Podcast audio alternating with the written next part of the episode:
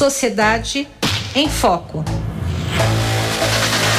José Luiz Portela, bom dia. Bom dia, Roxane, bom dia aos ouvintes da Rádio USP. Portela, vamos ao tema desta semana. É uma decisão é, sancionada, né? O governo sancionou teto para ICMS de combustíveis. A proposta foi muito discutida, rechaçada pelos governos estaduais. Bom, sancionou com vetos e acabou tirando aí é, uma regra em favor da educação e da área da saúde. Vetou também compensação de perdas de receitas para cinco estados sem dívidas é, com a União, enfim. É, aprovou, mas acabou trazendo consequências. Né? A tentativa do teto de ICMS é para controlar preço dos combustíveis, quer dizer, resolve um problema e cria outro, é isso? É, o problema maior aí é que isso não é uma política pública, né? Quer dizer, isso daí é algo assim, é uma interferência com uma clara intenção eleitoral. Isso não é novidade, isso já aconteceu com outros governos, em outras situações. Mas a gravidade é que é, como não há uma linha, você não tem um programa, você não tem um plano de governo em curso que tem uma lógica e que de repente isso significasse, digamos, um, um tropeço, um soluço que seria passivo de correção, o problema é que está sendo feita uma ação totalmente pontual desesperada para mexer no, na questão do combustível, que poderia ter sido ocasionada muito antes, já se sabia que tinha esse problema da variação do, do, do, do barril do petróleo e do preço do, dólar, né? e com a guerra da Ucrânia isso ficou mais grave uhum. há muito tempo. E você tinha que ter uma política. O que, que seria uma política pública? Uma política pública de correção. Quer dizer, desde aquele momento em que houve uma contestação por parte do governo, da administração do Castelo Branco, primeiro presidente da, da Petrobras na, na, nesse governo, deveria ter sido implantada uma política pública, porque tirou um presidente que executava uma política de paridade do, do, preço, do preço internacionalmente e colocou outro que veio fazer a mesma coisa. O Joaquim lá, Silva. Por quê?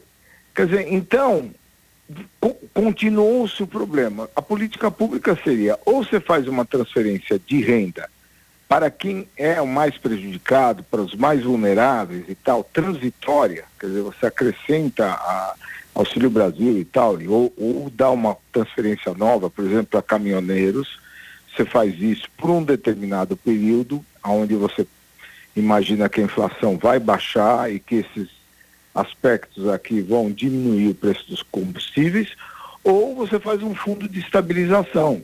Porque o maior beneficiário do lucro da Petrobras é o governo, que é o que tem mais ações.